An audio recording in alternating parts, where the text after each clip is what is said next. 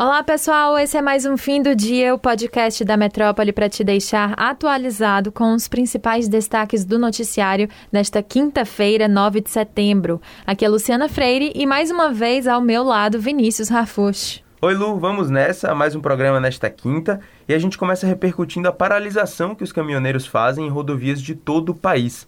São 15 estados com as estradas ocupadas por um setor que apoia o presidente Jair Bolsonaro e o movimento de bloqueio começou justamente a partir da convocação do presidente para os atos do 7 de setembro, que foi na terça-feira.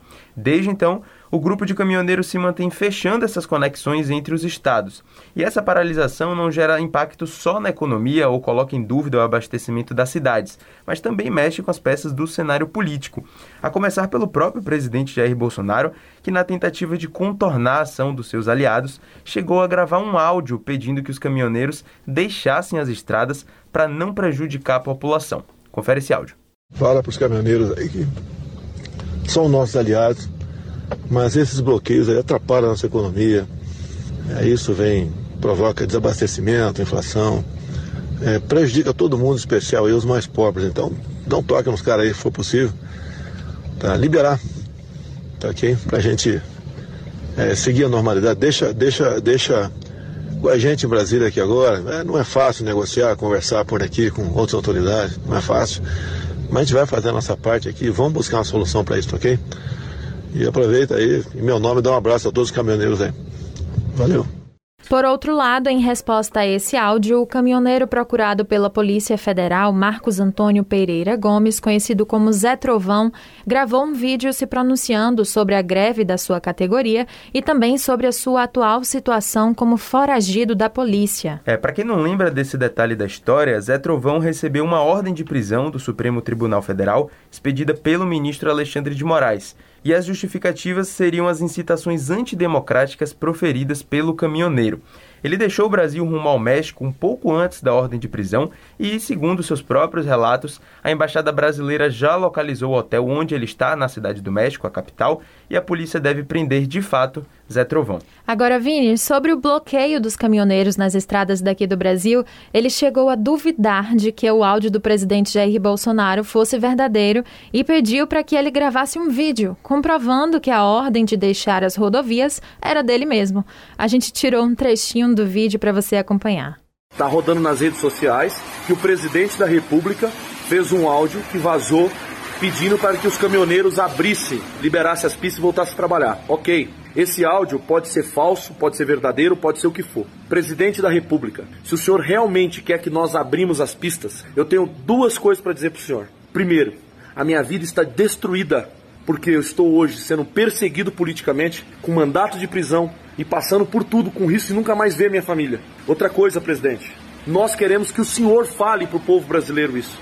Que o senhor faça um vídeo, fale a data, fale o dia e que o senhor peça para nós, caminhoneiros, abrir porque daí sim nós vamos fazer vídeos pedindo para liberar.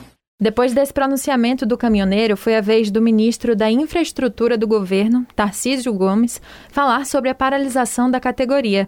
Ele gravou um vídeo, como tinha pedido Zé Trovão, para confirmar que a posição de Bolsonaro era verdadeira e que os caminhões devem desbloquear as rodovias e que não se resolve um problema criando outro.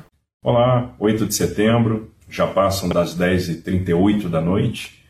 E nos grupos caminhoneiros, muita gente está questionando se um áudio que vazou do presidente da República é real e se esse áudio é atual. Bom, esse áudio é real, é de hoje e mostra a preocupação do presidente com a paralisação dos caminhoneiros. A gente sabe que há uma preocupação de todos com a melhoria da situação do país, mas a gente não pode tentar resolver um problema criando outro. O outro ministro da Cidadania, João Roma, endossou a posição de Tarcísio Gomes e pediu apoio dos caminhoneiros e também afirmou que é preciso trabalhar em sinergia para minimizar os impactos da crise econômica. Depois do acirramento da crise institucional causada pelos atos com pautas antidemocráticas no 7 de setembro, o presidente Jair Bolsonaro divulgou uma declaração à nação nesta quinta, dizendo que nunca teve a intenção de agredir quaisquer poderes. Bolsonaro escreveu que suas palavras decorreram do calor do momento e dos embates que sempre visaram o bem comum. Nesse documento, que está dividido em 10 itens, o presidente afirma que não teve a intenção de agredir e que pessoas que exercem o poder não têm o direito de esticar a corda, o que prejudicaria a vida dos brasileiros e a sua economia. Isso quem escreveu foi o presidente Bolsonaro. Ele ainda afirmou que boa parte de suas divergências com os outros poderes do governo, sua principal questão, é em relação ao ministro do STF, Alexandre de Moraes. E ele prometeu que, a partir de agora, essas divergências vão ser resolvidas por meio de medidas judiciais que serão tomadas no Poder Judiciário para assegurar a observância dos direitos e garantias fundamentais. Mais uma vez, isso nas palavras do presidente. A declaração à nação acontece dois dias depois da péssima repercussão de sua participação nos atos do Dia da Independência. Nos dias que antecederam aos atos, Bolsonaro ameaçou ministros do STF até num ato oficial dentro do Palácio do Planalto na semana passada, quando anunciou um pacote de investimento para o setor ferroviário.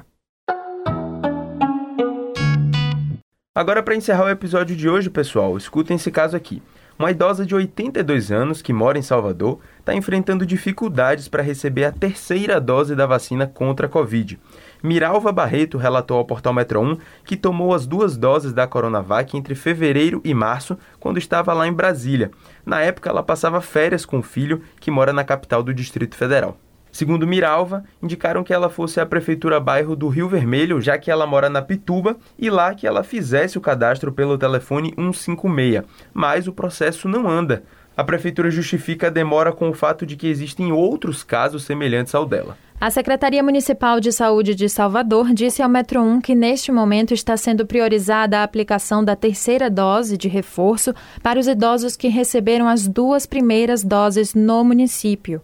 Segundo a pasta, no decorrer da estratégia, com a chegada de novos lotes dos imunizantes, serão estudadas estratégias que possam beneficiar os indivíduos que iniciaram o esquema vacinal em outras cidades. A pasta não se manifestou especificamente sobre o caso de Miralva, mas a gente vai continuar cobrando. É, exatamente. Claro que você vai acompanhar esse caso aqui no fim do dia e para acessar essas e outras notícias, não deixe de ir no portal Metro 1, acompanhar a gente lá nas redes sociais e acessar também o YouTube, youtube.com/portalmetro1. Valeu, pessoal. Até a próxima. Tchau, Vini. Até amanhã, pessoal.